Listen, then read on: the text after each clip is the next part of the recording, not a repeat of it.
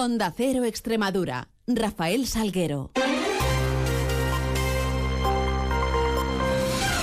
Muy buenos días, son las 7 y 20 de la mañana y tenemos 10 eh, minutos por delante para contar noticias de Extremadura en este miércoles 20 de diciembre. Comenzará a amanecer en la región a partir de las 8 y 39 minutos, se ocultará el sol sobre las 6 y 5 de esta noche. Miramos a los cielos que nos acompañan mientras y lo vamos a hacer con la ayuda de la Agencia Estatal de Meteorología. Marta Larcón, buenos días. Muy buenos días. En Extremadura tendremos cielo poco nuboso, aumentando a cubierto por la mañana cuando son probables las precipitaciones débiles y dispersas. Las temperaturas máximas descenderán, quedándose en valores de 14 grados en Badajoz, 13 en Cáceres o 12 en Mérida. El viento será variable, posicionándose del norte. Es una información de la Agencia Estatal de Meteorología. 7 continuamos.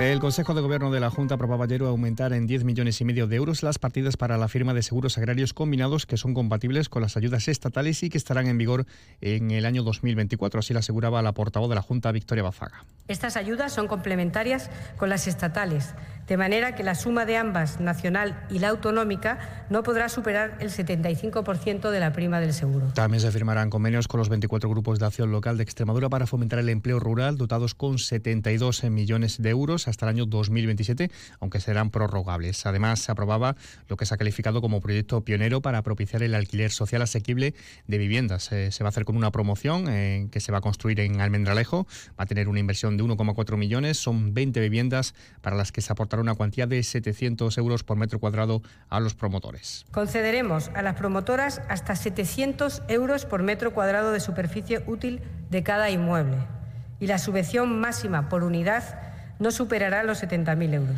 Por otra parte, el consejero de presidencia de la Junta, Abel Bautista, ha atribuido a una decisión política del Gobierno de España la decisión del Ministerio de paralizar el convenio entre Extremadura y el Alentejo portugués para la construcción del puente previsto sobre el río Sever para unir ambos eh, países apenas cuatro días antes de autorizar su firma, cuando ya contaba, dice, con todos los parabienes del Ministerio de Política Territorial, una infraestructura que ahorraría a los habitantes eh, de esta zona, de Cedillo y eh, Montalbao, el actual rodeo de 120 kilómetros que deben realizar para llegar a la localidad portuguesa de Nisa, separado geográficamente por apenas 13 kilómetros. O lo firman ellos o nos tiene que dejar firmarlos a nosotros. Lo que no pueden quedarse los proyectos es en el cajón, lo que no puede quedarse los proyectos es aparcado por decisiones políticas que terminan perjudicando siempre a los ciudadanos y qué casualidad que termina perjudicando a Extremadura y a los extremeños. Que... Mientras el presidente de la Diputación de Badajoz, Miguel Ángel Gallardo, tachaba ayer de gobierno de la mentira y de estar basado en la artificialidad a la Junta de Extremadura de María Guardiola, la cual dice tiene dos perfiles, el que intenta parecerse a Ayuso y aquel que cree que en un momento determinado tiene que ser más parecido a Juanma Moreno. Durante su intervención en el tradicional desayuno de Navidad de la Diputación con los medios, Gallardo recalcaba que no es cierto que el gobierno de España esté perjudicando a la comunidad, sino que es absolutamente falso. El presidente de Diputación recrimina a Guardiola que critique que no le responda desde el Ministerio de Transporte cuando él le ha pedido en septiembre una entrevista a la propia Guardiola y todavía no ha recibido respuesta. En un momento de cambio, primera la ministra anterior, que estaba en funciones, y segunda el ministro actual, que lleva tres días.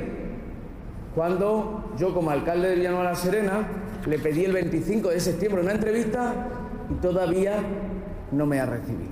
También ha garantizado la presidenta de la Junta que en 2024 será un año en el que se va a encontrar al Partido Socialista en todo su esplendor. Quieren tomar decisiones y aquí se va a tomar la decisión que los militantes quieran. Cuento con apoyo, hombre, algunos se han hecho públicos y no parece que sean pequeños, ¿no? Pero en cualquier caso, yo no voy a desvelar mi apoyo, lo tendrán que decir cada uno de los compañeros, ustedes también, pueden preguntar. Y ayer se celebraba de forma telemática la Mesa Sectorial de Educación de Personal, en la que se negociaba la oferta de empleo público docente, que va a constar de 560 plazas. Será en el próximo mes de septiembre cuando, del 2024, cuando se sepa ya el número de plazas que corresponden a educación primaria, a secundaria y a formación profesional de estas 560. Posteriormente se especificará también la especialidad correspondiente, según ha informado la propia Junta de Extremadura. Noticias en Onda Cero Extremadura. Y les destacamos y recordamos una previsión para este miércoles 20 de diciembre porque más de 100 empresarios y representantes del sector económico de Extremadura van a asistir esta mañana a partir de las 9 y media al evento organizado por Onda Cero y por Ibercaja en el edificio siglo XXI de Badajoz, Empresarios en Positivo, en una edición que estarán acompañados por el prestigioso economista Daniel Lacalle, que va a ofrecer su conferencia Oportunidades ante la incertidumbre económica. Posteriormente habrá también un panel empresarial, Experiencias de éxito, con Teresa Corchero, que es CEO de Bombones Valcorchero, y Jesús Nieto, que es socio fundador y director general de Vitali Group eh, Previn. Asistirán, entre otros, el consejero de Economía de la Junta, Guillermo Santamaría, el alcalde de Badajoz, Ignacio Grajera, así como decimos más de 100 empresarios de todos nuestros sectores económicos. María Ortiz es directora de Onda Cero en Extremadura.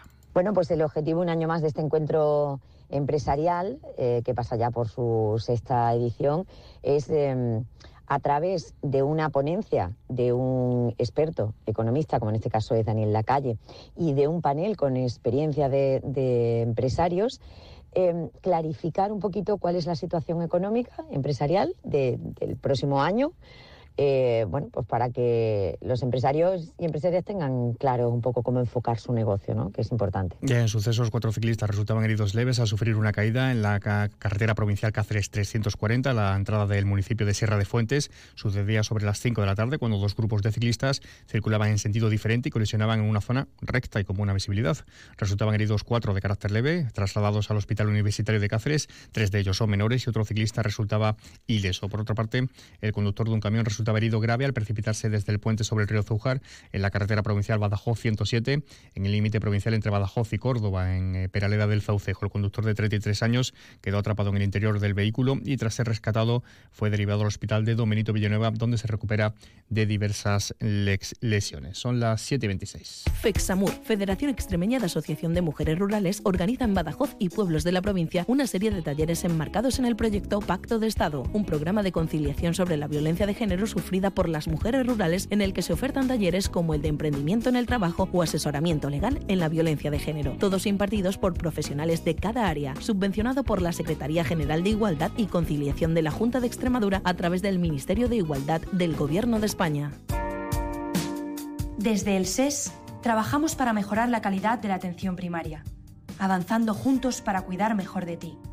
Nos transformamos día a día para adaptarnos mejor a tus necesidades. Juntos construyendo salud. Servicio Extremeño de Salud. Jamón de bellota 100% ibérico denominación de origen protegida de esa de Extremadura. Cada cerdo de 2 a 4 hectáreas de dehesa, cada jamón de 3 a 4 años de curación.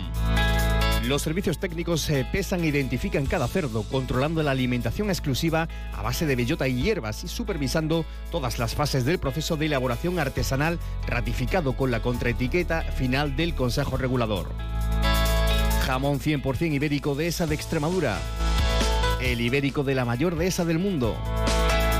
Cofinanciado por la Unión Europea y la Junta de Extremadura.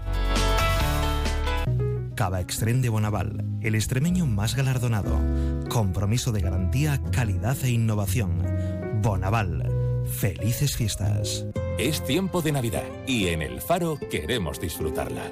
Mercado navideño con sabores extremeños, tren infantil, empaquetado especial de regalos, Papá Noel con sus elfos, chocolate, churros y atención, 29 de diciembre y 2 de enero nos visita el Heraldo Real para pasar una tarde inolvidable llena de música y mucha magia. Y recuerda, en Navidad abrimos todos los domingos. Centro Comercial El Faro, muy tuyo, muy nuestro.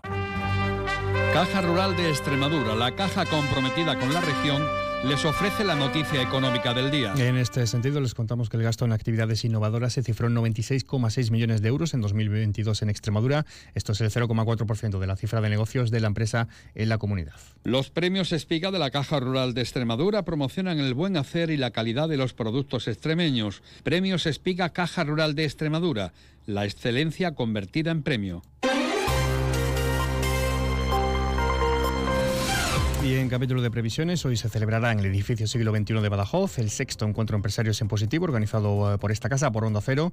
Además, también se entregarán los premios del concurso escolar Felicita la Navidad 2023. Eh, los eh, otorgará la presidenta de la Junta, María Guardiola. Además, en Badajoz se celebra también la Feria del Empleo y el Emprendimiento 2023 y la comunidad de regantes del Canal de Orellana va a hacer un balance del año en Don Benito. Y esta tarde a las 7 se presentan los carteles de la Feria Taurina de Olivenza para el 2024. Todo ello mucho más lo vamos a contar a las 10 y 3 minutos en boletos, a la 1 en avance de noticias mediodía y a partir de las 2 menos 10 ya en tiempo de información regional con Juan Carlos González. Llegamos así a las 7 y media de la mañana con esa cita con información más cercana, la local, que llegarán boletos primero a las 7.54, a las 8 y 20 toda la información de su ciudad, mientras eh, saben que pueden seguir informados a través de nuestra web y redes sociales y les dejamos ahora la compañía de más de uno con Carlos Alsina. Pasen un feliz resto del día.